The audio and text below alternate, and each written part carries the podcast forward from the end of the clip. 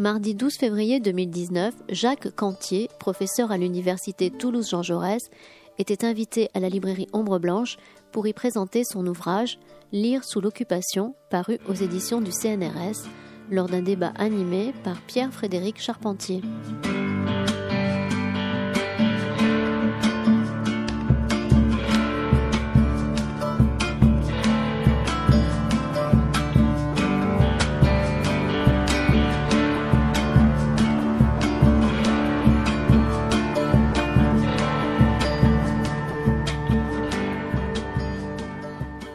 Bonsoir à toutes et à tous. Euh, merci à la librairie Ombre Blanche de nous accueillir pour euh, une présentation donc de l'ouvrage de Jacques Cantier, euh, Lire sous l'occupation, aux éditions du CNRS. quelques mots, comme toujours, pour présenter l'auteur. donc Jacques Cantier est professeur des universités. Il enseigne l'histoire à, l'université donc Toulouse Jean Jaurès, également professe à l'Institut d'études politiques de Toulouse. Et euh, c'est euh, donc en dehors de ses activités d'enseignement également un chercheur euh, qui a consacré ses études, ses travaux à des domaines de l'histoire culturelle, en particulier donc au XXe siècle et notamment, donc comme l'illustre l'ouvrage d'aujourd'hui, sur les années 40. Vous avez probablement déjà eu l'occasion, si vous avez euh, été euh, dans des rayonnages, enfin cherché dans des rayonnages des ouvrages. Euh, il y a un certain nombre de références, en particulier sur une récente bibliographie, biographie, pardonnez-moi, de, Pierre Drieux-La Rochelle, qui était paru, je crois, en 2011 hein, chez Perrin.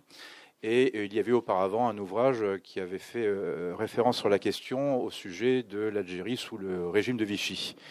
Il y a eu également des recherches sur d'autres pans d'actualité, euh, notamment, euh, je me rappelle, un petit volume biographique sur Jules Roy.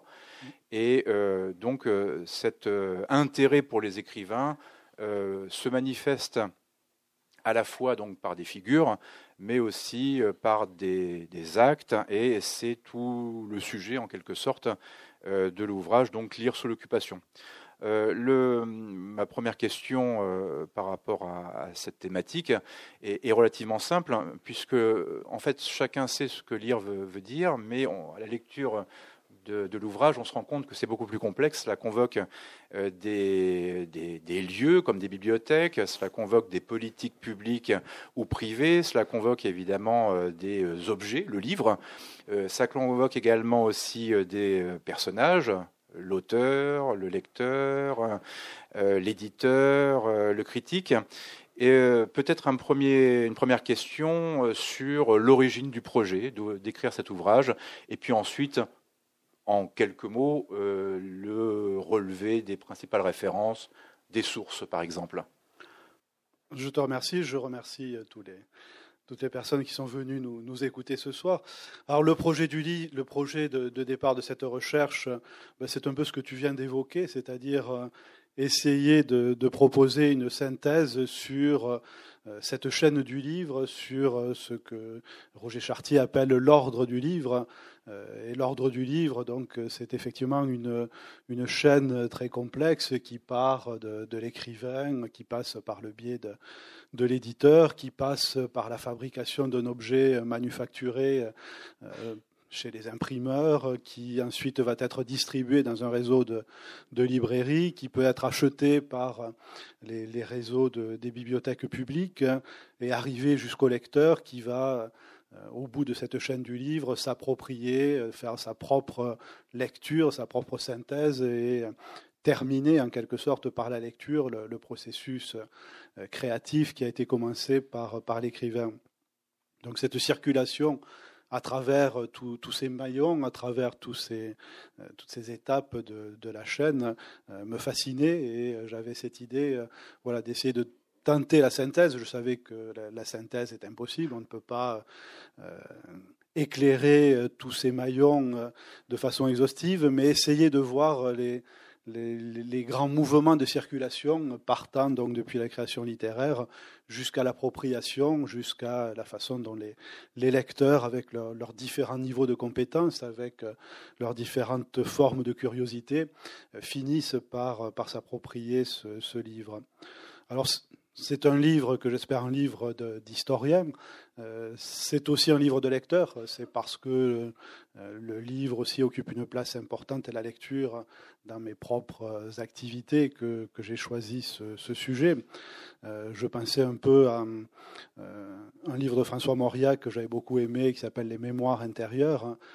Et dans ce livre, Les Mémoires intérieures, Mauriac dit qu'il ne va pas faire le récit de sa vie, parce que ça serait ça mettrait en jeu d'autres personnes que lui, ça serait trop difficile, mais qu'il va euh, essayer de retrouver le reflet de sa vie dans les livres qui ont compté pour lui, d'essayer de retrouver euh, les, visages successifs euh, avec lesquels il s'est penché sur ses livres.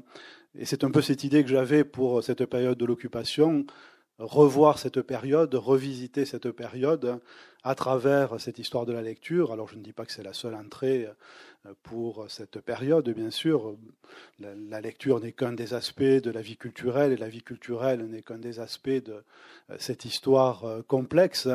Mais en tout cas, il y avait cette, euh, volonté de revoir une période à travers les visages qui se sont penchés vers, vers ces livres, à travers donc cette chaîne du livre dans un contexte exceptionnel qui est celui du, basculement dans une période, du passage d'une période de, liberté de la librairie à une période, au contraire, d'encadrement de, cette librairie dans un régime de, censure. Quelques mots sur le, corpus, les sources, parce que c'est tellement vaste qu'il fallait peut-être du coup euh, se donner des repères, tout simplement. Alors effectivement, euh, pour, euh, pour ces repères, euh, il fallait faire des choix parce que l'exhaustivité, je l'ai dit, est impossible. Donc il fallait trouver quelques sources d'éditeurs.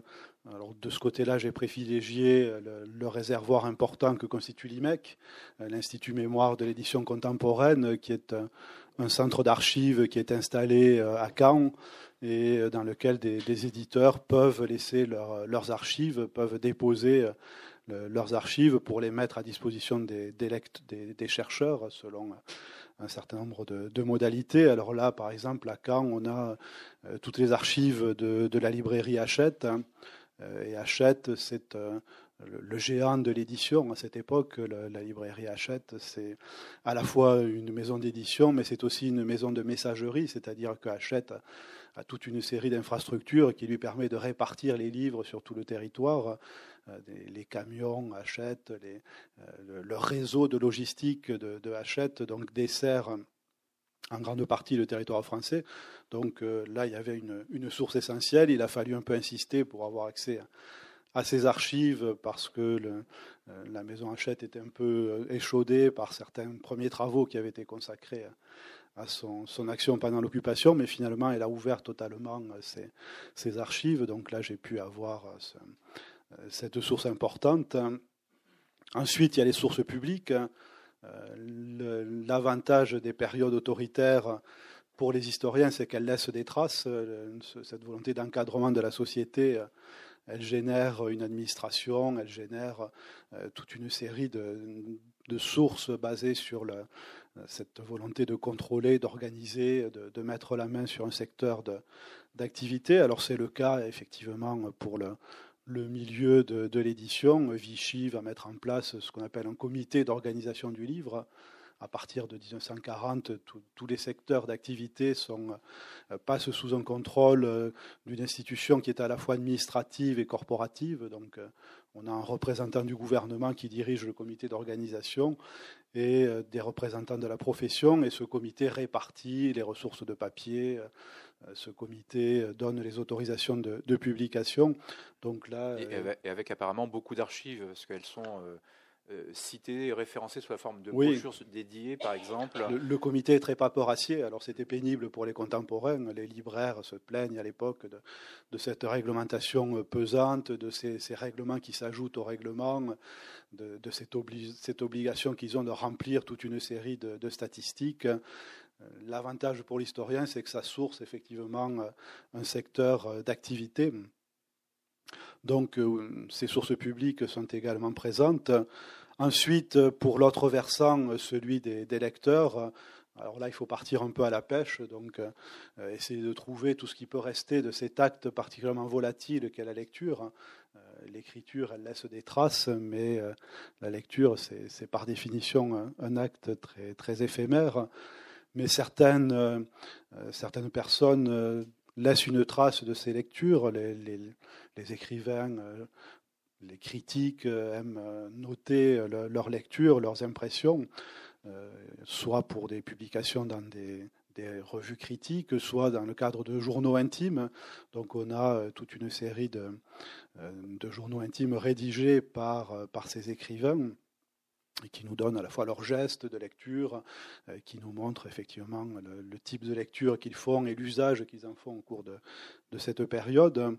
Et puis, on essaie de, de ne pas se limiter à ce monde des lecteurs professionnels. Euh, j'ai pu travailler sur des, ce qu'on pourrait appeler des lecteurs plus ordinaires. Un de mes étudiants de, master avait travaillé sur les carnets d'un instituteur au doigt parti en Algérie et qui tenait euh, rigoureusement euh, note de, de, ses lectures. Donc là, j'ai pu, par son intermédiaire, consulter ses carnets. À Paris, j'ai pu travailler sur le, le, journal intime tenu par un frère franciscain euh, qui, euh, là aussi, notait chaque jour euh, ce qu'il lisait, l'usage qu'il faisait de, ses lectures. Alors, depuis que le livre est sorti, on m'a signalé d'autres types de, témoignages. Une collègue m'a signalé les souvenirs de, son père au temps du maquis, où on voit à la fois ce mélange de l'action et de la lecture. Donc, voilà, c'est ce type de, témoignages de lecteurs ordinaires que j'ai aussi essayé de trouver pas simplement les grands lecteurs, mais aussi les, lecteurs du quotidien. Euh, l'ouvrage donc euh, s'intitule Lire sous l'occupation. On se rend compte que c'est même plus que ça. C'est pendant le second conflit mondial, puisqu'il y a également euh, tout un avant-propos sur la, période de la drôle de guerre, où les gens partent ne pas faire la guerre tout en faisant la guerre, mais la guerre ne se produit pas avec des livres. Donc ça, c'est un passage qui est tout à fait dans l'optique du sujet. Et puis la sortie de guerre avec la libération, et euh, grosso modo donc se scinde en deux propos euh, structurants. Euh, d'une part la lecture et ses usages, ses contraintes, ses encadrements, et d'autre part donc la recherche du lecteur, comme tu viens d'indiquer à l'instant, de, la période. Si on revient donc sur les, sur les pratiques de lecture, on se rend compte effectivement dans la période de l'occupation que, à l'instar de ce que tu viens de dire, il y a un basculement dans l'encadrement de la pratique donc du livre, de la lecture, et est-ce qu'on peut revenir notamment sur cette euh, différenciation peut-être entre les deux zones, puisqu'elle apparaît de toute évidence assez fondamentale hein? Oui, alors l'encadrement commence d'ailleurs dès l'entrée en guerre. Euh, puisque dès la mobilisation euh, se, met en place, se mettent en place des services de contrôle de la presse et des, services de censure également de, de, la littérature. Donc déjà, dans les derniers mois de, de, la Troisième République, dans cette période de la drôle de guerre, on a une censure qui se met en place et que j'évoque un peu donc au début de, la période. Et puis tout ça va se durcir effectivement avec la, défaite de 1940, avec l'effondrement de 1940. Donc on assiste à ce morcellement du territoire français au nord et à l'ouest de, de la ligne de démarcation, donc une zone directement occupée euh, par les, troupes allemandes. Au sud de cette ligne de démarcation, la zone gouvernée directement par le régime de Vichy. Et dans ces deux zones, on a deux systèmes de censure qui fonctionnent avec leurs propres, euh, modalités.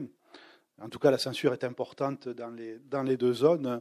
Dès euh, l'été 1940, la, censure se met en place du côté de la zone occupée. Pour les autorités allemandes, il s'agit ici euh, à la fois de donner l'impression d'un retour à la normale. Il faut que la vie culturelle euh, se poursuive, mais qu'elle se poursuive dans un cadre très encadré, très, très contrôlé, et euh, qui ne puisse pas nuire à l'occupant. On peut peut-être rappeler l'existence des célèbres listes. Oui. Barnard en août 40 et puis Otto décliné en plusieurs, euh, oui, dès, la fin du mois d'août 1940, effectivement, le, marché qui est proposé aux éditeurs, c'est vous allez continuer à publier, mais en contrepartie, vous allez retirer de vos catalogues, euh, les libraires vont retirer de leur rayonnage et les bibliothécaires vont retirer de leur rayonnage les ouvrages dont on ne veut pas. Euh, alors le processus est assez complexe. L'édition française a été associée à ce, à ce processus. du côté allemand, on se tourne vers toujours la maison Hachette, du fait de son, rôle central. Et un haut responsable de la maison Hachette va se voir confié cette mission de centraliser la liste des, ouvrages à faire disparaître. Et quels sont-ils, enfin les grandes catégories? On va trouver bien sûr les, exilés anti-nazis qui avaient pu trouver refuge en France et écrire des livres critiques contre le, régime national-socialiste. Euh, on va trouver des nationalistes français. Euh, Jacques qui écrivait que le, le traité de Versailles était trop indulgent pour l'Allemagne. Euh, évidemment, c'est un discours que euh, on ne peut pas entendre du côté allemand, et donc ce, type d'ouvrage disparaît. Le général de Gaulle, bien sûr, les, ouvrages des années 30 de de Gaulle vont disparaître. Et puis dès le début, c'est une une volonté aussi d'épuration antisémite. Ce sont les auteurs juifs qui sont visés de façon prioritaire. Euh, Grasset va sacrifier un des fleurons de son catalogue, qui est tous les livres de, Stéphane Zweig, donc le, grand écrivain autrichien, juif, anti-nazi. Donc ça fait beaucoup pour euh, ces livres de Stéphane Zweig, et on va trouver donc ces livres sur cette, cette liste, cette première liste auto, qui sera reprise et euh, étendu donc euh, à, deux reprises sous l'occupation. Euh, la mouture finale de 1942 euh, exclut totalement les auteurs juifs, donc il y a une épuration sélective en 40 totale pour ces auteurs juifs à partir de 1942. Là, on a très clairement ce qu'on pourrait appeler donc la loi du vainqueur, hein, donc qui impose sa, marque en zone euh, non occupée, euh, la logique a abouti finalement à des procédés assez voisins, mais qui n'ont pas, la même, euh, n'ont pas les mêmes fondements. Oui, en zone sud, on a aussi des services de censure. les services de censure se sont repliés avec le gouvernement, ils se sont installés à Vichy, ils dépendent d'un ministère de l'information. Et ce, ce, ministère de l'information a des services pour les, euh, pour la, presse, les services sont à Vichy. Pour la littérature, à Clermont-Ferrand. Donc là aussi, on a des, services qui examinent euh, euh, cette question de la censure avec des critères qui diffèrent un peu de celui de l'occupant. Du côté de Vichy, on va trouver un côté moraliste qui n'est peut-être pas aussi présent du côté des, autorités d'occupation. C'est Victor Marguerite, la garçonne, par exemple, qui choque l'ordre moral euh, voulu par, Vichy. Alors là, pour Vichy, les listes dont je dispose sont des listes en fait qui visent les bibliothèques publiques. Euh, ce sont des listes donc mises au point par une commission interministérielle qui demande donc retrait des bibliothèques publiques à la fois euh, des auteurs de tradition socialiste, les, grands classiques du socialisme vont euh, disparaître, et puis les auteurs jugés immoraux, donc euh, ceux qui euh, seraient en infraction avec la restauration de la morale traditionnelle voulue le, par le régime. Et ce qu'on comprend d'ailleurs, c'est que là encore, le processus est extrêmement rapide. C'est-à-dire qu'on pourrait estimer que la lecture est finalement quelque chose qui procède du loisir et qui pourrait être relativement secondaire, mais en réalité, c'est une préoccupation initiale. Hein. Oui, la, préoccupation est là, effectivement. Euh, dès, les, premières semaines de l'occupation, euh, on a des opérations d'ailleurs de, police, hein, qui sont des, des, descentes dans les librairies pour vérifier les, livres qui sont en rayonnage. Euh, ces opérations de police se poursuivront tout au long de, la période de, de l'occupation. Je donne l'exemple d'une maison, d'une librairie à Dijon, donc dans la zone occupée, alors on voit un peu l'évolution de cette librairie à travers le journal d'un universitaire de Dijon qui euh, chaque jour décrit un peu la vie de, sa ville sous l'occupation et il aime euh, cette librairie. Donc au fil des pages, on voit l'histoire de cette librairie. Alors la librairie commence à être euh, contrariée en 1941. Les autorités d'occupation reprochent la présence de certains livres. Donc c'est euh, une pression euh, morale, des menaces. En 1942, il y aura plusieurs fermetures de la librairie parce que le, stock ne correspond pas à la volonté des autorités d'occupation. Et l'aboutissement de ce processus, ça sera l'arrestation du, fils qui, qui, décède en qui meurt en déportation, effectivement. Alors, sans doute euh, du fait de ses activités de résistance, mais le fait que la, librairie soit sous, surveillance, que la, librairie ait été repérée par les autorités d'occupation, explique sans doute que le fils de la librairie ait été suivi puis arrêté par, par ces autorités. Donc dès le début, on a cette, cette volonté de, contrôle et Vichy, dans sa, dans sa révolution euh, nationale, veut aussi faire la révolution culturelle. Donc là aussi, la préoccupation est, est immédiate. au passage, c'est un détail que l'on voit sur la, couverture de l'ouvrage, où le livre s'affiche également par des représentations euh, de type iconographique. Euh, le portrait du maréchal Pétain n'est jamais très loin. Et les ouvrages dans le ton du régime sont évidemment exposés aussi dans les vitrines. Oui, le, régime a à la fois des moyens euh, de pression pour écarter les, ouvrages indésirables, mais par le biais des commandes publiques, il peut aussi encourager à la publication de ce que le régime ou l'occupant d'ailleurs vont considérer comme de la bonne littérature. Donc il y a des listes de, livres à interdire, mais il y a aussi des listes de livres à promouvoir. Il y a une liste de, littérature à promouvoir du côté euh, des, autorités d'occupation, donc des, ouvrages d'auteurs français, mais euh, des ouvrages qui apparaissent euh, compatibles. Donc, ce sont des ouvrages notamment qui dénoncent la décadence française des années 30, qui décrivent l'effondrement français de, 1940 comme quelque chose euh, de, tout à fait inévitable parce que la gangrène euh, menaçait euh, cette, cette, société française. Avec à la fois des récits de, combattants, on voit qu'il y a une pléthore d'ouvrages sur 40 qui d'ailleurs seront vite oubliés par la suite, et puis aussi des essais d'essayistes comme quelqu'un que tu cites, Fabrelus, Alfred Fabrelus, qui, dans son journal de la France, montre ce caractère euh, inéluctable de l'effondrement français et, s'en réjouit même. Oui, on a des, observateurs, effectivement, qui semblent des observateurs euh, finalement assez réjouis du désastre. Il avait annoncé ce désastre, il se trouve conforté par, par ce désastre. Euh, alors j'ai pu travailler sur la, correspondance d'Alfred Fabolus, qui a été un des essayistes effectivement en vue de, la période. Alors il se trouve qu'il a donné des, des archives aux archives nationales donc j'ai pu consulter les, courriers qu'il recevait pendant cette période, qui ont été gardés en tout cas.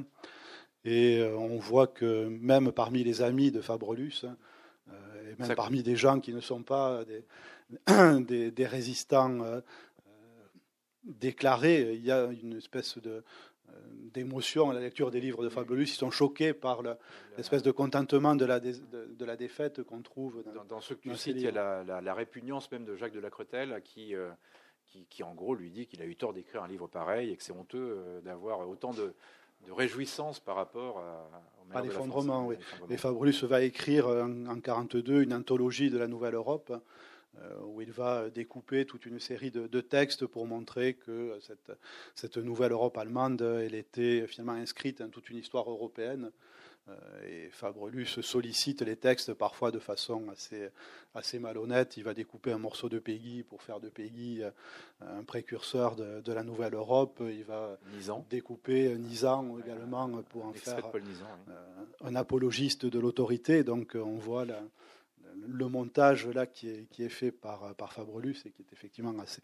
Là, c'est un usage de la lecture qui va dans le sens de la célébration du vainqueur. Oui je rebondis sur cette formule d'usage de la lecture parce que euh, l'une des, maisons d'édition qui est sollicitée à l'époque par une enquête euh, donne la réponse suivante. Euh, donc c'est par rapport à l'occupation. On lit plus qu'avant la guerre et de meilleurs ouvrages. Et là, donc, c'est un libraire, pardon, pas un éditeur, mais un libraire qui effectivement a ce genre de, propos. Et ça presque fait presque référence à cette euh, thématique de l'âge d'or qu'on connaît par ailleurs dans le cinéma, l'âge d'or des années noires. On dit ah, la production cinématographique. Et finalement, on se rend compte que le livre euh, produit beaucoup. Les budgets de la Bibliothèque nationale sont en hausse constante. Euh, mais ce n'est pas uniquement une politique publique, il y a également une réception qui est favorable de la part des lecteurs. Oui, il y a une, tension sur ce marché du livre. Et c'est, au départ, je trouvais avancer cette, cette, thématique de la fin de lecture l'idée que la période avait été une période de forte lecture, et je me demandais si c'était un lieu commun ou euh, si c'était une, euh, une vérité. Bon, euh, on est dans un contexte de pénurie, alors je ne savais pas si c'était l'effet de pénurie qui renforçait cette, cette demande, mais on a quand même toute une liste de, de critères convergents qui montrent que on a une période de, grande lecture. Alors il y a les déclarations des, éditeurs. En 1941, on a une enquête auprès de 100 éditeurs qui est faite par une, petite revue catholique et les, les 100 éditeurs tous confirment que leurs livres partent facilement, que leurs livres s'écoulent facilement. Alors là, peut-être, on peut se dire, ils le font à but publicitaire. C'est une façon peut-être de, euh, vanter leurs résultats, mais quand on lit les journaux, euh, le journal intime d'André Bûcher, qui est un des éditeurs de la période, dans son journal intime où il ne parle que pour lui, euh, il dit en mai 1942 que le problème pour lui, c'est de répondre à la demande, que les stocks sont partis, que les, les prévisions pour l'année sont déjà atteintes au mois de mai. Donc il y a toute une série comme ça d'indications convergentes qui montrent qu'il y a une demande et sur le sur le marché des bibliothèques, sur la partie non commerciale de, la lecture, on a aussi des, indications convergentes. Les bibliothèques municipales de Paris voient leur euh, nombre de lecteurs augmenter. La bibliothèque de Toulouse voit le nombre de ses lecteurs augmenter chaque année de la période d'occupation. Euh, donc il y a euh, effectivement cette, cette, fin de lecture n'est pas un mythe. Euh, même si euh, effectivement il faut la, replacer aussi dans ce contexte de, pénurie, mais il, y a une vraie euh, curiosité de ce côté-là ça me semble évident. Et ce qui est intéressant, parce qu'on avait, on avait ce genre d'indice conjoncturel avec le succès d'un best-seller comme Les Décombres de Rebatté, on savait qu'il était très acheté et qu'il aurait probablement même pu l'être davantage s'il y avait eu davantage d'impressions. Or, le papier manque à l'époque et c'est quelque chose que tu rappelles. Il y a le livre, en fait, qu'il faut arriver à, créer comme objet. On n'a pas toujours les conditions matérielles, hein. mais en effet, il y a un objet qui est un objet de guerre en quelque sorte comme un autre. Et euh, là, ce que l'on découvre en, lisant le livre, c'est aussi que c'est, en lisant l'ouvrage, c'est que donc le livre de l'occupation fait l'objet de, de marchés noirs. On pensait par exemple que ça pouvait être uniquement pour euh, des produits essentiels à l'existence, en particulier alimentaires, mais le livre est aussi l'objet de trafic, et pas, forcément sur des pratiques uniquement concernant les, ouvrages proscrits, mais, mais, plus généralement. Oui, on voit là aussi des signes de, ce marché noir. Euh, Jean-Jacques Pauvert, dans ses mémoires, raconte que, alors là, il est euh, à ce moment-là, il est, il débute dans la librairie. Il travaille comme jeune commis à la librairie Gallimard, et il voit la crémière du quartier qui annonce qu'elle donnera euh, une livre de beurre contre euh, autant n'importe le vent. Elle cherche à se procurer un temps, autant n'importe le vent qui était un des grands succès de, 1939 et elle est prête à, l'échanger contre une livre de beurre. Et Pauvert raconte tous les trafics que lui-même a pu faire comme jeune commis de, librairie assez malin, comprenant les produits qui allaient euh, attirer ce, marché noir. Donc, il chine chez les bouquinistes et il arrive très bien à compléter ses fins de mois par ce, euh, ce trafic sur les livres. On voit aussi euh, dans le journal de, Jacques Le Marchand, euh, qui sera par la suite un des, critiques dramatiques importantes de l'après-guerre, hein, qui est un, critique débutant dans les années 40. Jacques Le Marchand, quand il est dans une situation matérielle difficile, ben, il revend un exemplaire de la Pléiade et parfois, avec quelques deux exemplaires de la Pléiade, il gagne autant qu'avec son, salaire de ce qu'on appelait les, chômeurs intellectuels. À l'époque, c'était une, une aide donnée donc à ce, secteur et deux volumes de la Pléiade complètent là aussi de façon importante ces, revenus. Et donc, on a toute une série de signes qui montrent qu'il y a un marché noir du livre. Le livre peut avoir aussi une valeur marchande au cours de cette période, une valeur d'échange euh, comme d'autres produits recherchés de la période. Et dans cet euh, usage donc du, livre et, de la lecture, il y a aussi donc un certain nombre de, tendances. Et euh, il y a des genres qui s'affirment, ou en tout cas qui sont peut-être mieux représentés à ce, moment-là qu'à d'autres. Je pensais à deux genres en particulier, comme le roman policier, par exemple, ou l'écriture poétique. Euh, qui chacun dans leurs différentes euh, acceptions ont des euh, succès, peut-être pas auprès des mêmes lecteurs, mais qui confirment en tout cas un moment important dans, l'exposition de ces, courants littéraires, en l'occurrence, ou ces modes d'expression littéraire. Oui, c'est peut-être lié aussi à une crise du roman traditionnel. Le, roman qui est un genre qui a besoin de, la liberté en fait pour s'épanouir.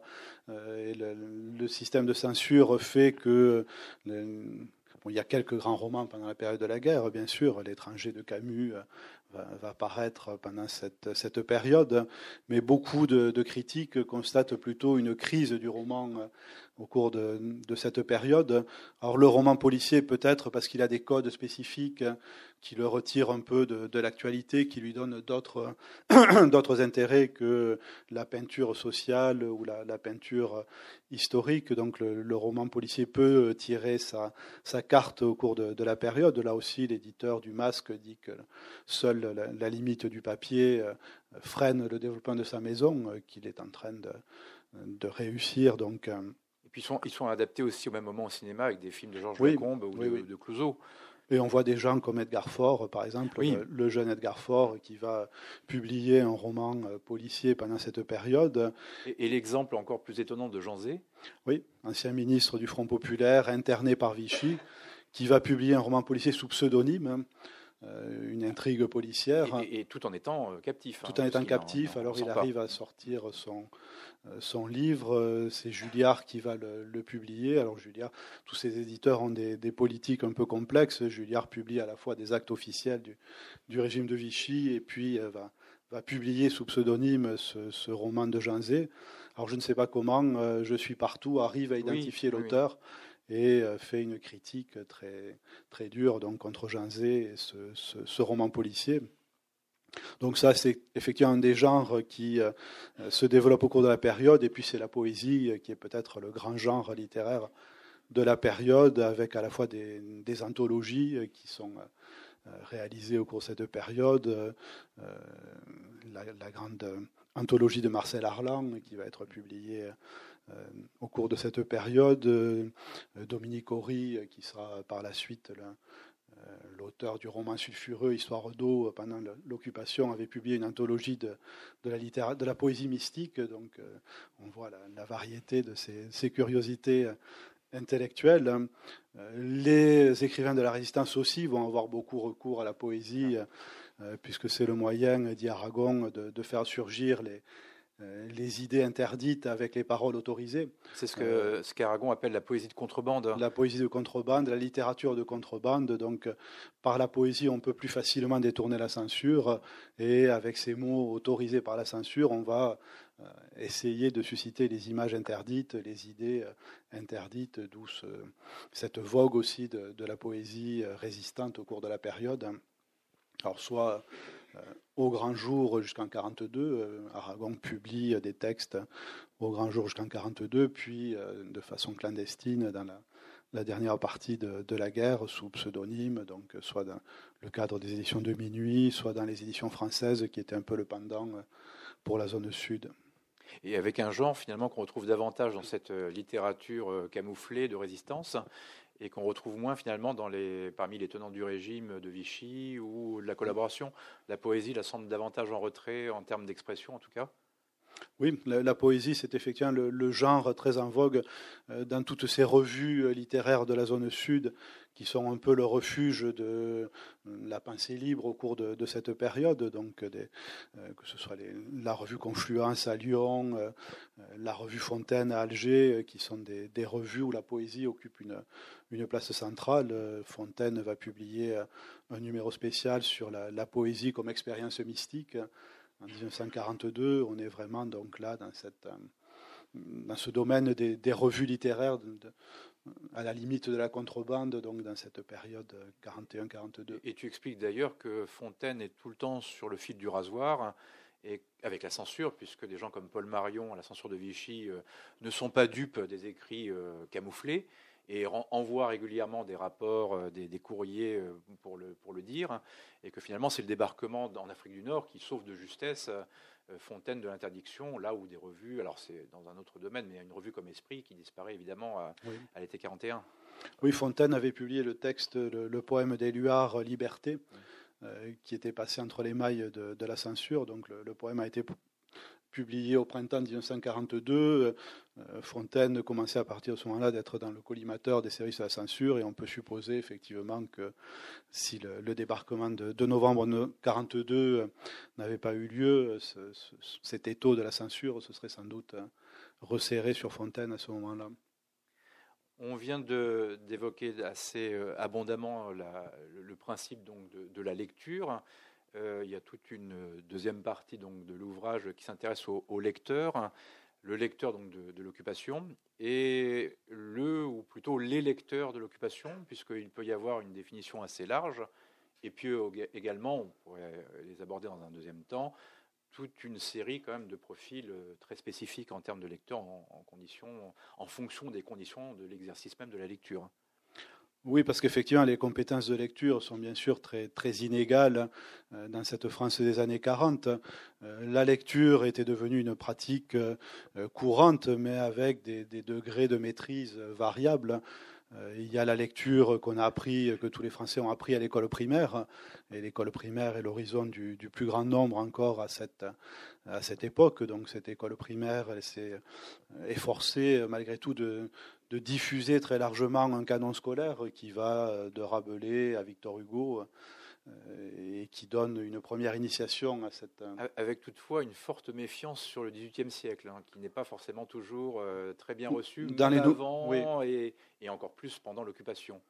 Oui, il y a, l'esprit euh, du, 18e, en tout cas au niveau du, primaire, euh, dans la réforme de Carcopino, on voit qu'il faut passer plus vite, effectivement, sur, euh, sur cette période. Dans le secondaire, le 18e reste malgré tout Guéhenno, dans son, journal des années noires, qui est professeur de, lycée, note qu'il est content de voir revenir le, printemps, parce que le printemps, c'est le moment où il fait le, le 18e siècle. Et, euh, il se sent conforté de retrouver le XVIIIe siècle, qui est son siècle de, prédilection. Donc dans le secondaire, il y a une place qui reste plus, plus importante.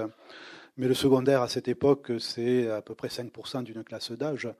Euh, donc l'accès euh, au secondaire reste le fait d'une petite minorité. Donc là, dans le secondaire, dans le supérieur, on a un rapport à la lecture qui est euh, sans doute plus, approfondi, plus subtil que dans le primaire, mais disons que l'ensemble de la société française est irrigué par cette capacité de lecture, avec là aussi, bien sûr, des, des inégalités. Maxime Koum, qui est ici, a travaillé sur le, Benigno Caceres, qui était un ouvrier euh, euh, sorti de l'école primaire après le certificat d'études dans les, faubourgs de Toulouse, Benigno Caceres se plaint de son manque d'accès à la lecture. On est dans la période de, l'immédiate avant-guerre. Il raconte que quand lui, habillé en ouvrier, va dans les, rayonnages de la bibliothèque municipale de Toulouse, il ne se, sent pas tout à fait à, sa place par rapport au reste du public. J'ai noté le, témoignage aussi d'un paysan euh, de la Haute-Saône, Jean Robinet, qui dit qu'après le certificat d'études, il a eu du mal à assoiffer sa, fin de lecture, à rassasier sa fin de lecture. Et euh, il faudra attendre la captivité, la rencontre avec d'autres prisonniers qui ont suivi des études plus importantes que lui, euh, une maladie qui va lui permettre d'accéder à la bibliothèque du camp pour qu'il complète sa, formation. Donc on voit bien sûr qu'il y a des, grandes inégalités dans cet accès à la lecture. Elle est présente un peu partout, mais elle est présente avec des, intensités et des, niveaux de maîtrise variables. Il y a aussi l'exemple de cet euh, écrivain, mais j'avoue ne plus avoir son nom en mémoire, euh, qui, avec sa mère, euh, s'occupe de logements vacants et donc dans lesquels il y a des bibliothèques. Oui, c'est Michel Ragon qui ah, raconte ça, effectivement, dans un livre qui s'appelle L'accent de ma mère, où il raconte comment, effectivement, sa mère étant concierge, au moment de, l'exode, toute une série d'appartements vont être vidés et confiés à sa, surveillance. Alors, ils viennent vérifier que tout se passe bien dans les appartements et quand ils voient des, bibliothèques remplies avec sa mère, il s'arrête pour euh, profiter de cette richesse de, bibliothèque qui leur est accessible. Donc euh, Michel Aragon, lui aussi, complète sa, culture au cours de la période euh, par ses, lectures. Et sa mère, qui est une lectrice populaire, qui, lit les romans de Delhi, qui lit ce, type de, romans, découvre de, nouveaux horizons avec ses, lectures de la période de guerre. On peut donc s'imaginer le lecteur en, quelque sorte ordinaire de la période, hein, donc quelqu'un qui lit euh, dans des conditions euh, qui ne sont pas nécessairement celles de la contrainte. il y a toute une partie dans l'ouvrage sur cette, euh, ou plutôt ces lectures à l'instant du danger, donc pour reprendre la, la, célèbre formule de, donc, de Walter Benjamin, qui euh, évoque donc la situation de catégories donc déterminées, donc des gens qui peuvent être des captifs. Tu viens de les évoquer à l'instant, donc le, camp de prisonniers. Les, Français sont nombreux à être partis en captivité en 1940. Que lisent-ils Également les proscrits, en particulier.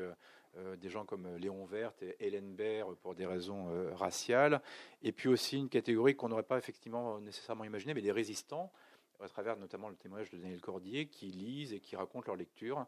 Est-ce qu'on peut revenir éventuellement sur ces différentes catégories qui sont chacune assez particulières? Il y a effectivement plusieurs usages de, la lecture qui correspondent à, l'environnement de, ces différentes catégories de, de, lecteurs. La lecture euh, à l'heure du danger, euh, on la connaît déjà au moment de la campagne de France, par exemple. Euh, j'ai retrouvé ce texte de Guylaine de Bénouville, qui est un des, jeunes combattants de, la campagne de France. Alors, il, il essaie d'échapper aux armées allemandes. Il a été capturé une première fois. Euh, il s'est évadé, il essaie de ne pas retomber dans les mains euh, des Allemands. Et puis, pour se nourrir, euh, il en est venu à récupérer des, musettes de combattants français tués qu'il trouve dans une clairière. Et dans une de ces musettes, il trouve un livre qui est une imitation de Jésus-Christ. Et sur la première page de ce livre a été recopiée une phrase qui dit qu'il est beau de faire le sacrifice du matin, de se sacrifier à l'âge de la jeunesse. Et euh, Benouville dit qu'il voit son, devoir écrit sur cette page, ce livre qu'il a trouvé par hasard et qui euh, l'encourage à faire le sacrifice du matin, lui dit qu'il doit rentrer dans la résistance, qu'il doit euh, continuer à se battre. Donc là, il y a une espèce de message qui passe par l'intermédiaire du livre et qui lui, lui dicte de ne pas, de ne pas renoncer et d'accepter éventuellement le prix de, ce sacrifice du matin. Et c'est le nom qu'il donnera à, son livre de mémoire, le sacrifice du matin. Euh, la lecture à l'heure du danger, euh, c'est aussi, euh, tu l'as dit, la, lecture des prisonniers de guerre. 1 million 600 000 hommes qui sont envoyés vers les, les camps d'internement. les hommes de troupes sont astreints au travail. Ils ont moins de temps pour la lecture. Les officiers sont exemptés du travail par la, la Convention de Genève, donc eux auront tout le temps de, de la lecture. On va envoyer de façon massive depuis la France des, livres vers ces prisonniers, 3 millions de volumes peut-être pendant cette... Il y a toute une politique du livre vers les captifs. Euh, y compris vers les captifs étudiants, puisque parmi ces, prisonniers, on a aussi des, gens qui étaient en train de faire leurs études au moment de la mobilisation. C'est le cas de, de Brodel, si je me souviens bien qui est en oui, Brodel est déjà professeur, il va terminer sa thèse. Il termine sa thèse, effectivement. il est professeur, mais il termine sa thèse, en effet, oui. Avec un accès à des livres allemands qu'il ne connaissait pas, notamment sur les, questions d'histoire économique, qui vont renouveler sa, sa vision. Euh, j'ai trouvé aussi des papiers de, l'UNEF à Paris euh, qui euh, met en place tout un service pour envoyer des livres aux, étudiants prisonniers. Donc on voit comment, à la demande de ces, prisonniers, L'UNEF essaie de se procurer les livres et de les envoyer vers, les camps. Alors certains y trouvent effectivement un réconfort. Certains voient dans la lecture le, meilleur moyen de meubler ces, années difficiles.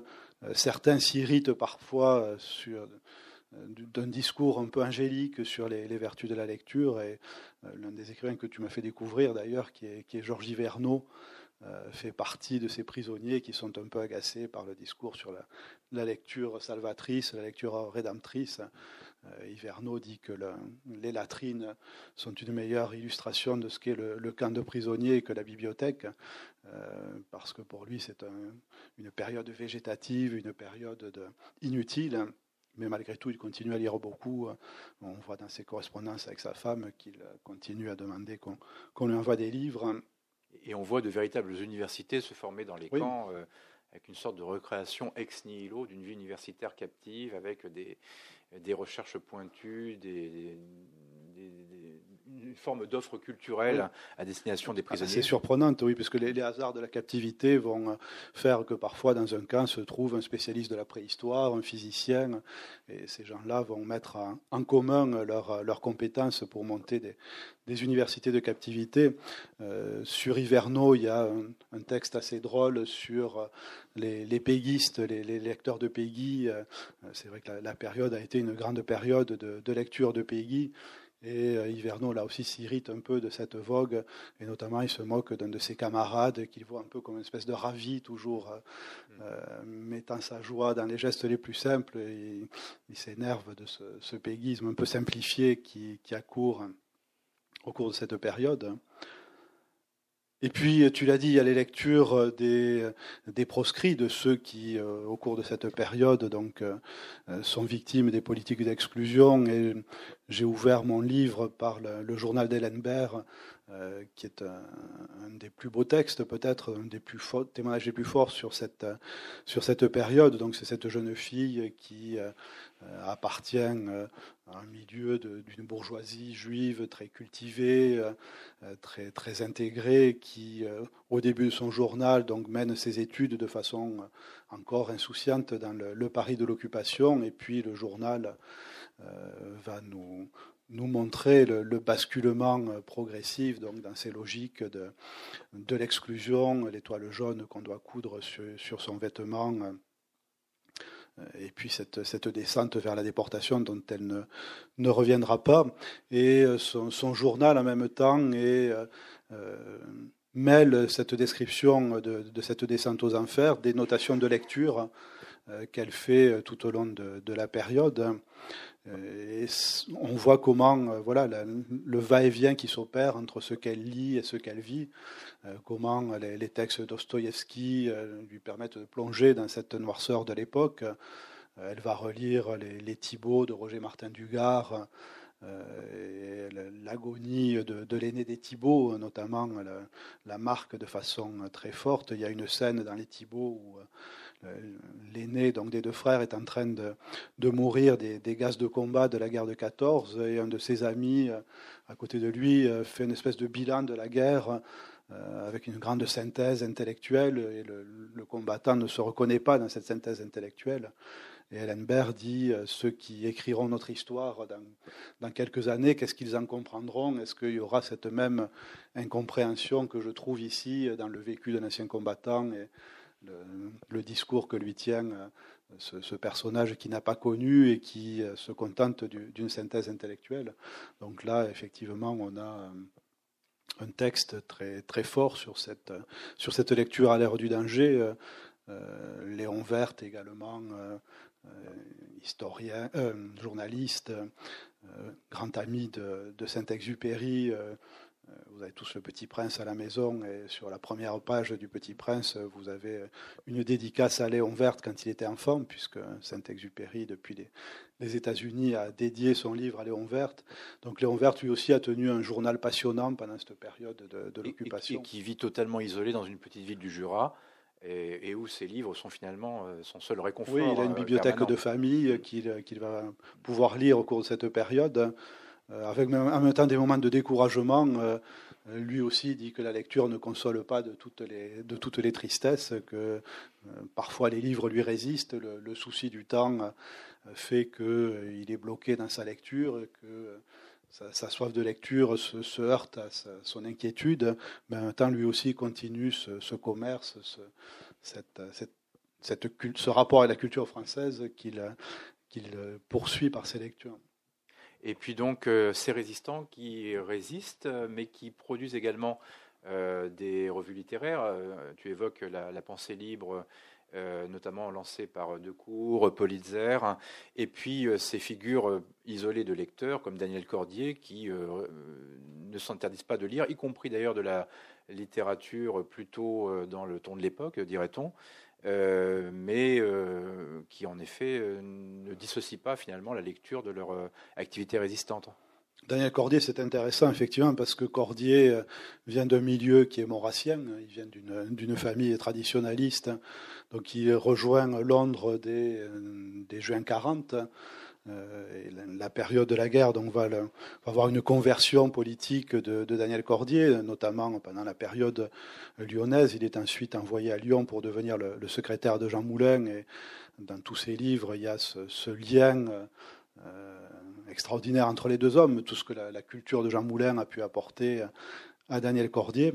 Mais il y a une scène assez étonnante dans, ses mémoires dans laquelle il raconte qu'arrivé à, à Lyon, donc après deux ans passés à Londres, il va dans une librairie, je crois que c'est la librairie Flammarion de, euh, de Lyon, et il achète les décombres de Rebatté. Et il passe l'après-midi à lire les décombres de Rebatté. Sa, culture maurassienne, à ce moment-là, ressurgit un peu. Il trouve que le livre est amusant, il trouve que Rebatté a du style. Et puis, finalement, il a un, il n'aime pas, trop les pages politiques. Oui, il a une espèce de, sursaut de, dégoût, de rejet euh, à la fin, et donc il va rompre avec sa, culture d'origine, il va écarter le livre, mais euh, euh, Jean Moulin visitant un moment la chambre de, Daniel Cordier et regardant le, le rayonnage, voit les décombres sur le, rayonnage, et donc ils auront une, explication sur cette présence du, livre de Rebatté parmi les, livres du rayonnage. Euh, peut-être éventuellement encore une ou deux questions, mais il y a peut-être des questions de la part du, public, donc on se limitera peut-être à notre entretien euh, à cela. Euh, concernant cette, cette vie littéraire donc de, l'occupation et donc cette activité de lecture, si on élargit donc effectivement le, propos, on est, on est vraiment étonné de sa vivacité en quelque sorte. On aurait peut-être eu l'impression que c'était quelque chose qui était passé au deuxième plan des préoccupations immédiates des Français, on se rend compte que c'est quelque chose qui est vraiment euh, important, un référentiel important. Et euh, qu'en est-il finalement des continuités après la libération? Oui, la vie littéraire se poursuit malgré toutes ces, toutes ces vicissitudes. Euh, les prix littéraires continuent à être distribués au cours de cette période. J'ai aussi dans, la salle une ancienne étudiante qui avait travaillé sur le prix Goncourt. le Goncourt continue à être distribué pendant la période de la guerre euh, malgré les, disputes euh, internes entre les, membres de l'académie. Euh, il y a effectivement, il y a, d'ailleurs une espèce de, de, petite bande cinématographique où on a une parodie des Goncourt qui passe en 44 parce que le jury n'arrive plus à se réunir tellement les membres se détestent à la fin de la guerre. Mais l'Académie, jusque-là, a, continué à distribuer ses prix. L'Académie française également donne son Grand Prix de littérature tout au long de la période, avec d'ailleurs euh, une action de Mauriac et de ses amis pour primer des, des auteurs qui sont proches de, la résistance. Euh, Jean, Jean Blanza, en 42 et Jean Prévost en 43. Jean Prévost qui sera euh, tué. Qui sera tué au Vercors l'année suivante. L'année suivante, oui, qui reçoit le, le, Grand Prix de littérature de l'Académie française à un âge le, Grand Prix d'habitude couronne un écrivain euh, âgé euh, avec beaucoup de, livres publiés et Prévost est distingué en 43. Il y a une volonté euh, de Mauriac, de, Duhamel d'honorer cet écrivain. Donc cette, cette vie malgré tout a, continué. La, vie des, critiques littéraires se poursuit, mais avec désormais bien sûr une, asymétrie. Il n'y a plus qu'un discours qui est audible au cours de cette période. Le côté contradictoire euh, disparaît puisque un camp est en position de s'exprimer. Euh, la réponse de l'autre camp est, euh, est, impossible donc dans ce système de censure. Ou clandestine. ou clandestine avec les, éditions de minuit, avec les lettres françaises, une revue littéraire clandestine où on publie sous, sous pseudonyme. À la Libération, évidemment, un chassé-croisé va, va s'opérer. Les, écrivains de la résistance qui étaient jusque-là dans, dans, la clandestinité, qui étaient des, écrivains de l'ombre, vont pouvoir désormais publier au grand jour. Les, journaux clandestins deviennent des, journaux désormais publiés euh, publiquement. Et l'importance que, que l'on accorde en France à ce statut de l'écrivain, à ce statut du livre, va faire aussi que va s'ouvrir à ce moment-là le débat sur la, la responsabilité des, des, écrivains collaborateurs euh, sur leur rôle donc dans la, démoralisation de la nation pendant cette, période. L'exemple le, plus célèbre, c'est celui de, Brasillac, qui est euh, jugé euh, en janvier 1945, qui a dirigé le, le journal Je suis partout, qui a été un critique littéraire talentueux, mais également un écrivain politique extrêmement violent, y compris dans l'antisémitisme le plus dur qui s'est exprimé sous la plume de, de Brasillac lorsque monseigneur Saliège, l'archevêque de Toulouse, avait dénoncé dans sa lettre pastorale les, les scènes d'horreur dans les camps de, Noé et du Récébédou. Brasillac lui avait répondu euh, en lui reprochant sa naïveté, euh, en disant qu'il fallait se débarrasser des juifs en bloc et ne pas garder les petits. Euh, la fameuse formule. Hein. Il a employé le, mot les petits, comme on dit les petits des animaux. Enfin, c'est ce vocabulaire-là. Donc Brasillac sera jugé en janvier 1945, fusillé le, 6 janvier, le 6 février 1945. De Gaulle refusant sa grâce et expliquant ensuite que, à ses yeux, le, talent est un titre de responsabilité. Euh, et la, responsabilité ici excluée dans l'esprit de, de, Gaulle la, grâce de, cet écrivain. Et peut-être juste, du coup, dans la logique de ça, un mot pour conclure sur euh, le CNE à la, Libération, en quelques mots, euh, sur des,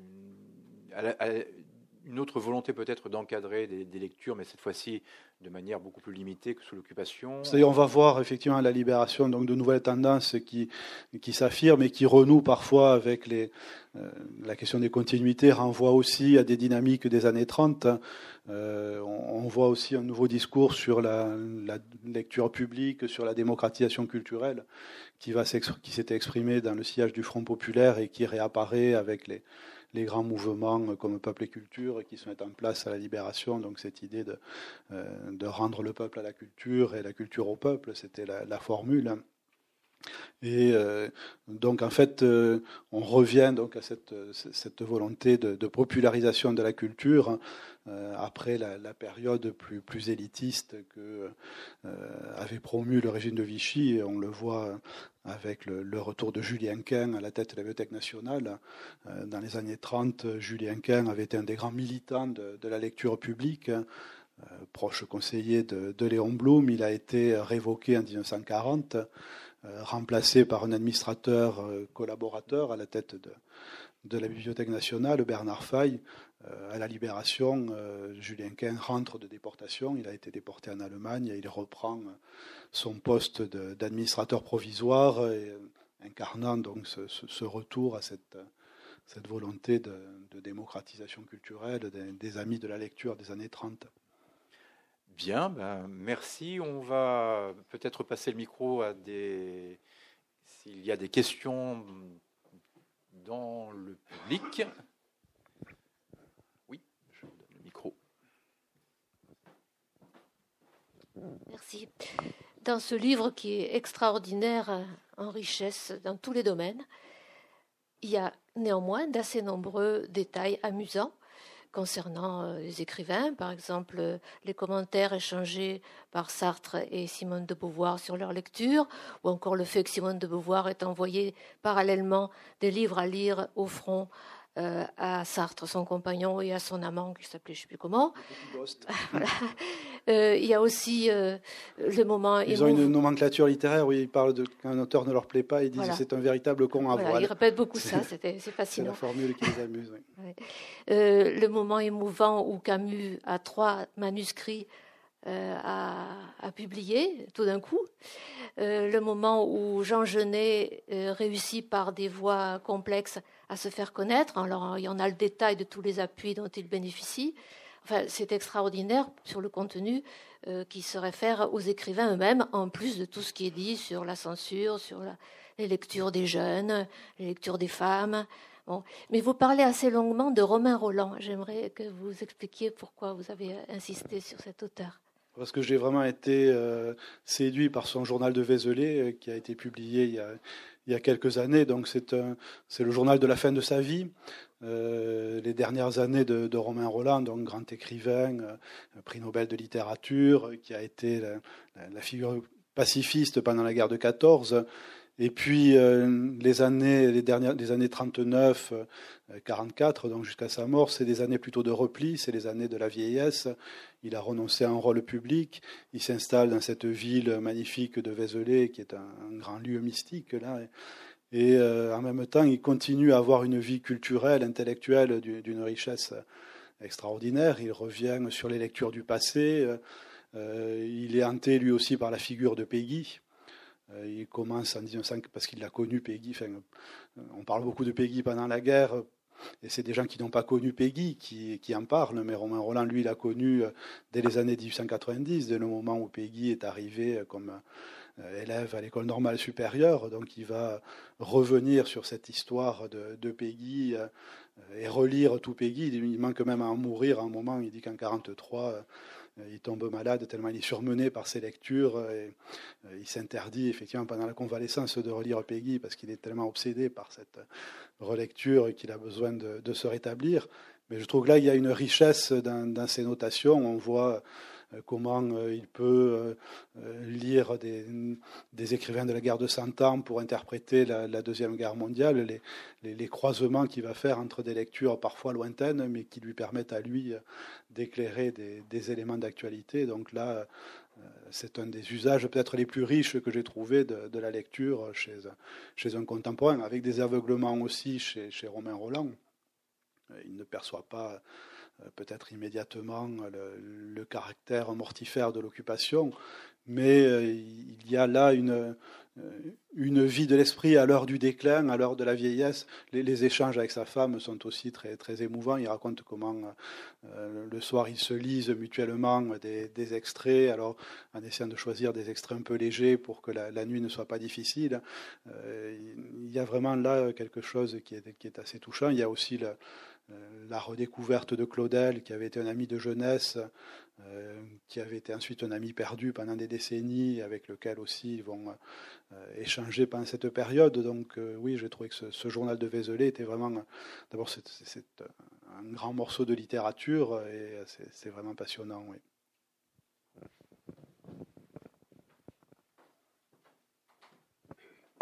Y a-t-il d'autres questions? Bonsoir. Euh, donc, euh, je vous ai eu, enfin, je suis étudiante à Sciences Po, donc je vous ai eu le semestre dernier. Et euh, vous avez... un vieux souvenir. On n'a pas encore eu les résultats, alors je vous aime bien quand ça va. Euh, je voulais vous demander, euh, vous avez beaucoup insisté en cours sur la rupture de 1942, euh, comme quoi beaucoup se détournent de Vichy, avec notamment la rafle du Veldiv qui a lieu en juillet 42. Est-ce que vous ressentez au niveau des lectures des, des gens dans votre travail si cette rupture est marquée? Alors, la, rupture de 1942, elle a été étudiée par un, de nos collègues que, beaucoup de gens connaissent ici et qui est, décédé il y a peu de temps, c'est Pierre Laborie qui a écrit un grand livre sur l'opinion euh, publique sous, Vichy et il montre comment euh, l'opinion a évolué euh, par des premiers détachements de l'année 1941 qui montrent les, premières inflexions de l'opinion de plus en plus critique avec ce régime. Et puis cette prise de conscience euh, effectivement à l'été 1942 avec les, grandes rafles, avec les prises de parole de, Saliège dont je parlais euh, tout à l'heure.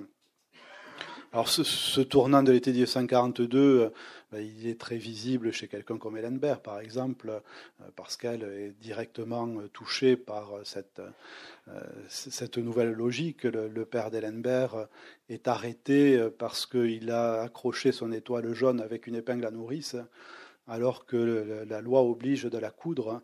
Euh, il va être envoyé plusieurs semaines à Drancy euh, à cause de cette euh, simple infraction. Donc là, on voit pour ceux qui vivent cette, exclusion ce, tournant.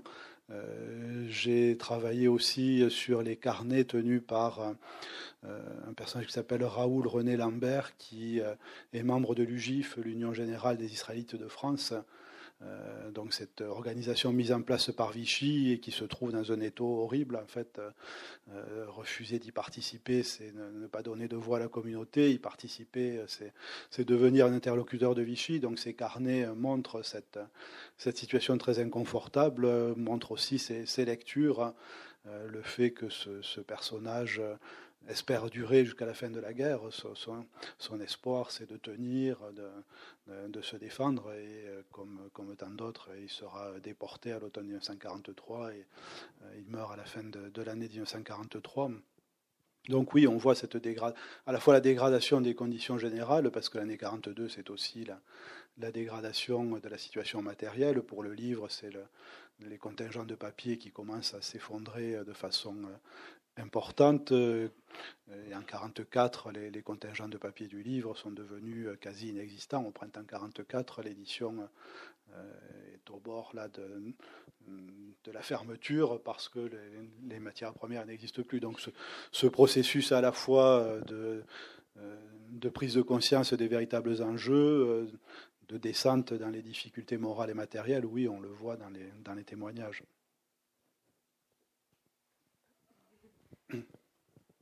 Dans, l'écriture ou la vie, Georges Semprin raconte comment, euh, alors qu'il est déporté, il lit énormément et il a y compris un rapport très strict avec le bibliothécaire, puisqu'après la, même après la libération du camp, le bibliothécaire lui demande de rendre les livres. Et, euh, comment, après la, après la libération, il arrive à Paris et il fréquente assidûment les, euh, les librairies. Je voudrais savoir si on a d'autres témoignages que celui de Semprin sur ce rapport à la lecture, en, alors précisément en déportation, et sur ce rapport vierge de la, de la, de la culture qu'ils ont après leur, euh, de ces intellectuels déportés, ce qu'ils, quel type de rapport ils ont après la, après la libération à Paris, en France, la découverte de cette littérature souterraine euh, vers laquelle ils arrivent quasiment vierges. Oui. Euh, alors sur la, la, lecture en déportation, oui, il y a des, il y a des témoignages. Euh, Annette Vievorka, dans son livre sur Drancy, euh, parle un peu des livres qui peuvent euh, arriver jusqu'au camp de Drancy euh, et circuler. Elle raconte qu'il y a un livre d'un historien dont le nom va m'échapper, mais qui a écrit la, une histoire de la campagne de Russie qui, est, qui est lu de façon très, intense parce qu'on y voit l'embourbement des, armées, napoléoniennes en Russie et certains y tirent l'idée que ça sera peut-être la même chose pour les armées hitlériennes en Russie. Donc, elle donne cet exemple. Euh, il y a l'exemple aussi de ce, personnage tout à fait étonnant qui s'appelle Jacques Lucéran, euh, qui est un aveugle qui a rejoint la résistance et qui sera déporté. Et alors lui raconte une scène qui est tout à fait euh, étonnante. Bon, lui ne connaît que les livres, enfin les textes qu'il a pu apprendre par cœur. Donc euh, lui n'a pas la possibilité de la lecture, mais il a la possibilité de se remémorer. Et comme euh, la bibliothèque du camp où il se trouve est trop pauvre, il va demander à tous ceux qui l'entourent de réciter les poèmes qu'ils connaissent par cœur. Il crée une sorte de bibliothèque virtuelle, euh, chacun récitant ce qu'il connaît, mettant en commun donc les, les, ouvrages appris par cœur. Donc là, c'est plus la lecture, mais c'est le souvenir de la lecture qui, reste, présent dans ce, ce, cette scène que racontera Lucéran euh, après la guerre. Alors Jérôme Garcin a fait redécouvrir ce, personnage il y a quelques années. Il a écrit un, essai sur, sur Lucéran. Moi, c'est comme ça que j'ai découvert ce, personnage et ses livres, qui sont des livres tout à fait euh, passionnants. Sur le retour, euh, alors, j'avoue que j'ai pas étudié cette question du retour. Des fois, le retour, c'est aussi la découverte de, de la bibliothèque saccagée. Je m'appelle Germain Tillon, que j'avais eu la chance de rencontrer à la fin de sa vie et qui m'avait expliqué qu'à son retour de déportation, sa maison de Saint-Maur avait été complètement dévastée. Donc, tous les livres de, de la famille avaient été éparpillés. On a des, exemples comme ça de ces retours qui sont aussi des retours où on constate ce qui a été volé, ce qui a été dispersé pendant la période. Mais ça serait intéressant effectivement de, creuser cette piste, de voir comment ces gens reprennent leur, vie de lecteur euh, après la guerre. L'exemple de Sampron que vous avez donné est un, des beaux exemples. Euh, sur ces, souvenirs aussi de euh, de textes qu'on va se, remémorer. Je me aussi de la scène de Saint-Prong, c'est l'agonie de son professeur de philosophie, Maurice Abvax, oui. et là encore, euh, Saint-Prong voudrait réciter une prière, mais il n'en connaît pas, il ne connaît pas de prière juive, alors il va réciter des vers de Baudelaire, en estimant que la, beauté va peut-être aider euh, Alvax dans, son agonie. Donc là aussi, on a ces exemples de, de textes euh, mémorés et puis euh, restitué dans ce contexte de la déportation. Est-ce que je peux poser une deuxième question? Euh, vous, les, a, les, écrivains juifs sont, sont proscrits, mais quelqu'un comme Emmanuel Berle euh, participe, euh, y compris on dit qu'il qu écrit les, les discours du, du, maréchal Pétain. Alors comment on fait Emmanuel Berle pour passer à travers les mailles du filet? Ben, Emmanuel Berle a effectivement participé à deux ou trois peut-être des premiers discours de, de Pétain. On dit que la, euh, la France qui ne ment pas, la terre qui ne ment pas, euh, ça serait une formule d'Emmanuel Berle. Et après, Emmanuel Berle va quitter Vichy assez vite. Il passe la, grande partie de la guerre euh, en Corrèze dans une position un peu d'écart, donc euh, finalement dans une situation assez proche, celle de Léon Verte, de, de repli très, discret au cours de, de la période. Je crois qu'il croisera Malraux d'ailleurs en Corrèze. Il, y a des, rencontres avec. Mais il est dans une position de, de semi-clandestinité, disons. J'intercepte le micro là. tu as fait allusion, à juste titre, à l'attitude courageuse de quelques catholiques euh, insignes comme François Mauriac ou Monseigneur Saliège, mais euh, moi j'aimerais que tu nous parles un peu du rôle de l'Église. Est-ce qu'elle a, l'Église catholique, est-ce qu'elle a accompagné la censure Est-ce qu'elle l'a aggravé à certains moments Puis à partir du tournant de 42 et justement avec des attitudes comme celle de, de Saliège, mais d'autres évêques, elle a, décroché parce que l'Église disposait de, moyens énormes d'encouragement. la, bonne presse euh, et puis surtout les, bulletins, et, puis il y avait même, bon, je pense que ce qui est euh, pour, le cinéma, c'était affiché à la porte des églises, quoi. Tel film était, il faut pas aller le voir, tel autre film on peut, etc. Et pour les livres, je crois qu'aussi il y avait une euh, recommandation ou une interdiction préconisée. Oui, Jean-Yves Mollier a publié euh, un livre il y a 3-4 ans euh, sur l'abbé Bethléem. L'abbé Bethléem, c'était ce grand censeur des lettres euh, qui avait fondé au début du siècle une, revue qui s'appelait la Revue des lectures et qui publiait de façon régulière un livre qui s'appelait Romans à lire et Romans à proscrire. Donc il faisait le tri dans la littérature entre ceux qui pouvaient être mis dans des mains catholiques et ceux qui ne, pouvaient pas être mis dans ses mains. Il expliquait les âges à partir de quand on pouvait lire certains livres. Euh, alors l'abbé Bethléem, il meurt en 1940, donc il n'aura pas de, rôle pendant cette, cette période. Sa revue s'arrête avec l'entrée en guerre en 39 et lui, je crois, meurt en juin 40. Mais d'un certain côté, quand je parlais du, moralisme de Vichy dans les livres euh, retirés des bibliothèques. Là, euh, on est un peu dans le sillage de, l'abbé Bethléem. Euh, c'est les, bêtes noires du moralisme vichiste. C'est un peu les, écrivains que l'abbé Bethléem dénonçait dans ses livres. D'ailleurs, il avait une pratique assez extensive, puisque quelqu'un comme Mauriac, par exemple, faisait partie pour lui des, des mauvaises lectures parce que Mauriac était accusé de se, se, complaire dans la peinture du péché, euh, parce que donc euh, les, censures de l'abbé Bethléem allaient jusqu'à certains écrivains euh, catholiques. Donc cet esprit-là, il est assez présent dans la partie moralisatrice qu'on trouve du, du, côté de Vichy. Après, effectivement, à partir de 1942, le, l'unanimité qui s'était faite dans, l'Église autour du régime va se, fissurer en position plus ou moins euh, différenciée à partir de ce moment-là entre ceux qui prennent leur distance, euh, comme Saliège, et puis ceux qui restent dans la, mouvance du régime. Donc les choses évoluent aussi au cours de, la période.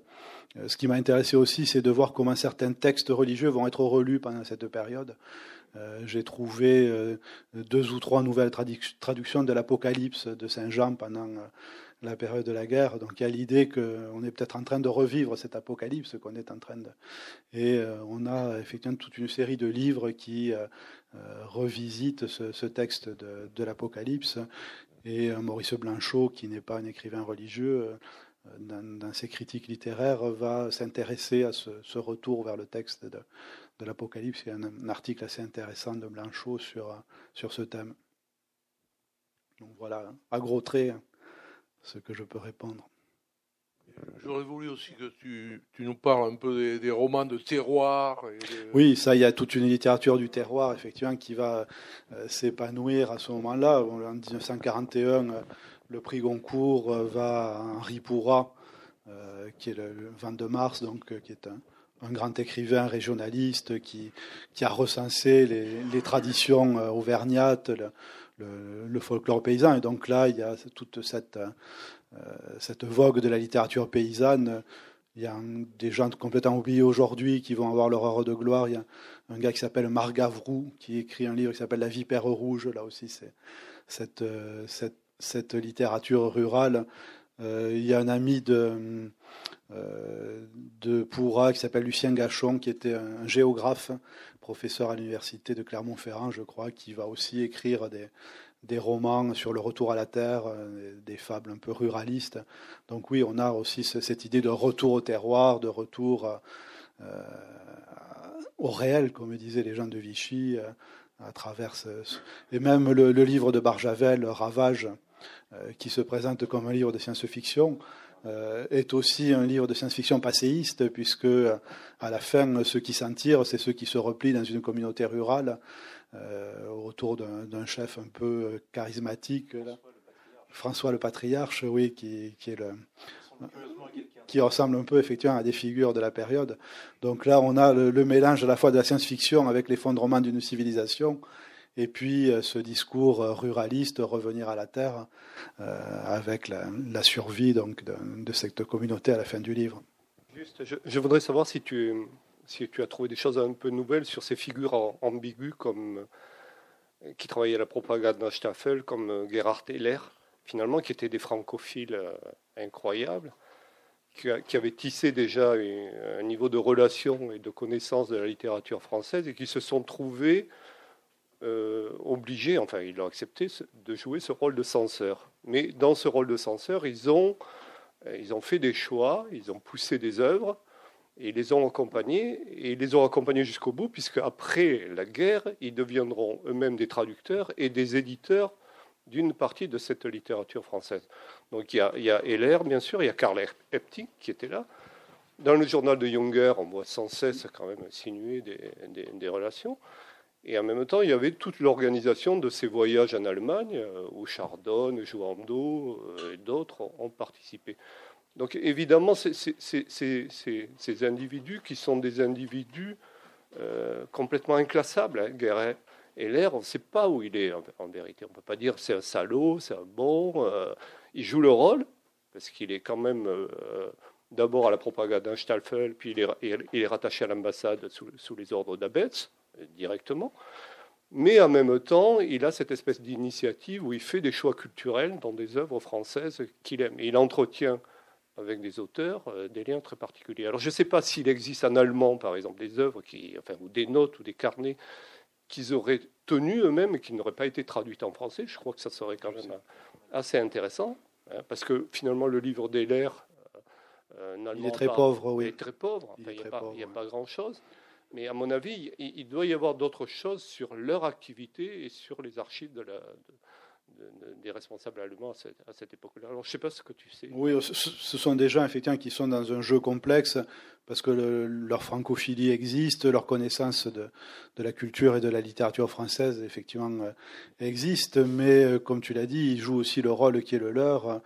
Euh, et dans le fond, ils suivent les consignes qui leur sont données. On sait les consignes qui leur ont été données dès, l'été 1940, c'est euh, quand même de travailler au remplacement de la suprématie culturelle allemande en Europe, euh, qui doit se substituer à, l'influence culturelle française. Donc, ils ont aussi cette feuille de route qui leur est donnée et qu'ils n'oublient pas.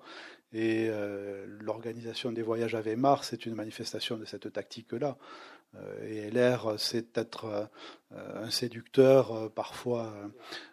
on sait que Joando est allé à Weimar parce qu'il était un peu amoureux d'LR. En fait, LR a joué sur sa, séduction, y compris personnel pour entraîner ces écrivains dans la voie de, la collaboration. Donc oui, on est dans un jeu qui est ambigu, qui est, complexe. Le livre de Heller est très décevant, ses mémoires qu'il a rédigées tout à fait à la fin de sa vie, euh, qui lui ont valu un passage chez, Bernard Pivot à Apostrophe. Il avait été invité, je ne sais plus si c'était en 79, 80, enfin quelque chose dans, cette période-là, mais le livre est, est, assez pauvre en contenu. Euh, des gens comme Epting aussi sont à la fois des gens de culture et des gens d'autorité. Epting va euh, coordonner euh, en 1943, enfin va préfacer une, histoire de la poésie allemande qui est publiée à ce moment-là avec un, universitaire français qui est René Lannes et un, universitaire allemand de, l'Institut allemand Georges Rabuse euh, et alors cette, anthologie de la poésie allemande, elle est à la fois une œuvre d'érudition par certains côtés. Euh, tout ce qui concerne les premiers siècles, on est effectivement dans un ouvrage qui a pu être réédité après la guerre quasiment à, l'identique. Mais quand on approche de la période contemporaine, on voit que là, les choix qui sont faits sont des choix politiques et cette, cette, anthologie, effectivement, elle devra être bien remaniée pour être republiée quelques, quelques années plus tard. Donc on est dans ce jeu à la fois de fascination culturelle réciproque, mais aussi un jeu inégal, puisque les uns sont là en position de force et, les autres sont, sont, des vaincus, malgré tout, qui sont dans, quelle que soit la, relation en, apparence amicale, dans ce jeu d'inégalité. De mon, point de, mon point de vue, en tout cas. Juste si je peux me permettre, je voudrais avoir un peu ton opinion sur, euh, sur la position de Céline, évidemment, et sur, euh, sur l'écho. Et puis, aujourd'hui, évidemment, toute la polémique qui a, qui ressurgi sur la, réédition des pamphlets. Donc les, pamphlets avaient-ils à cette époque-là euh, un véritable impact sur, sur, Oui, c'est des livres dont on parle. Le, dernier des pamphlets, Les Baudras, est publié en 1941. et alors Céline dira pour sa défense par la suite qu'il n'a pas été, euh, n'a pas eu de fonction officielle, qu'il n'a pas euh, participé euh, à la, presse de la période. Il y participe quand même par des courriers. son mode d'intervention pendant la guerre, c'est d'écrire des lettres ouvertes, des courriers à ses journaux et ces, courriers, c'est une façon aussi de faire pression. On sait que Robert Desnos avait critiqué les pamphlets de les Baudras quand le livre est sorti. Euh, Desnos avait fait une critique pour euh, voilà, s'opposer. Euh, il avait fait un parallèle assez étrange oui, entre Henri Bordeaux et, Céline en disant que c'était deux mauvais livres, l'un par excès de conformisme, l'autre par excès de provocation. La vertu sans passion et la passion sans vertu, dit Pierre Frédéric très justement. Donc Desnos fait cette critique du, livre de Céline et ça lui vaut quand même une, une, volée de bois vert de tous les amis de Céline qui vont monter en, première ligne à ce moment-là. Et Céline répond au journal de, Desnos en, en, le mettant au défi de publier la photo de Desnos de profil. Donc euh, on comprend ce que ça veut dire. Publier la photo d'essence de, profil, c'est une accusation sur le fait que cet adversaire euh, est un adversaire littéraire parce qu'il est juif. Euh, évidemment, pendant la période de, l'occupation, ce type d'intimidation, ce type d'attaque pèse d'un point important. Alors Desnos va se replier sur une attitude un peu plus prudente dans ses critiques littéraires par la suite. Il va comprendre qu'il y a une ligne à ne pas franchir mais euh, il se rapproche aussi de la résistance et on sait qu'il sera lui aussi arrêté, déporté euh, et qu'il meurt juste après la, libération des camps euh, pour, pour Robert Desnos. Donc Céline n'est pas directement n'est pas responsable d'un journal, il n'a pas une fonction officielle, mais il a malgré tout un pouvoir d'influence sur la vie littéraire hein, par, ses, par les amis aussi qui, qui le soutiennent dans la, dans la critique.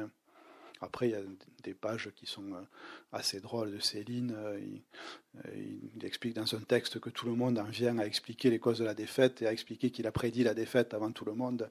Il appelle ça, il compare ça aux gens qui font des rêves prémonitoires pour ce qui est déjà arrivé en fait. Donc il, peut avoir des, des, formules effectivement parfois efficaces. Je pense qu'il nous reste à vous remercier d'être venu. Merci beaucoup.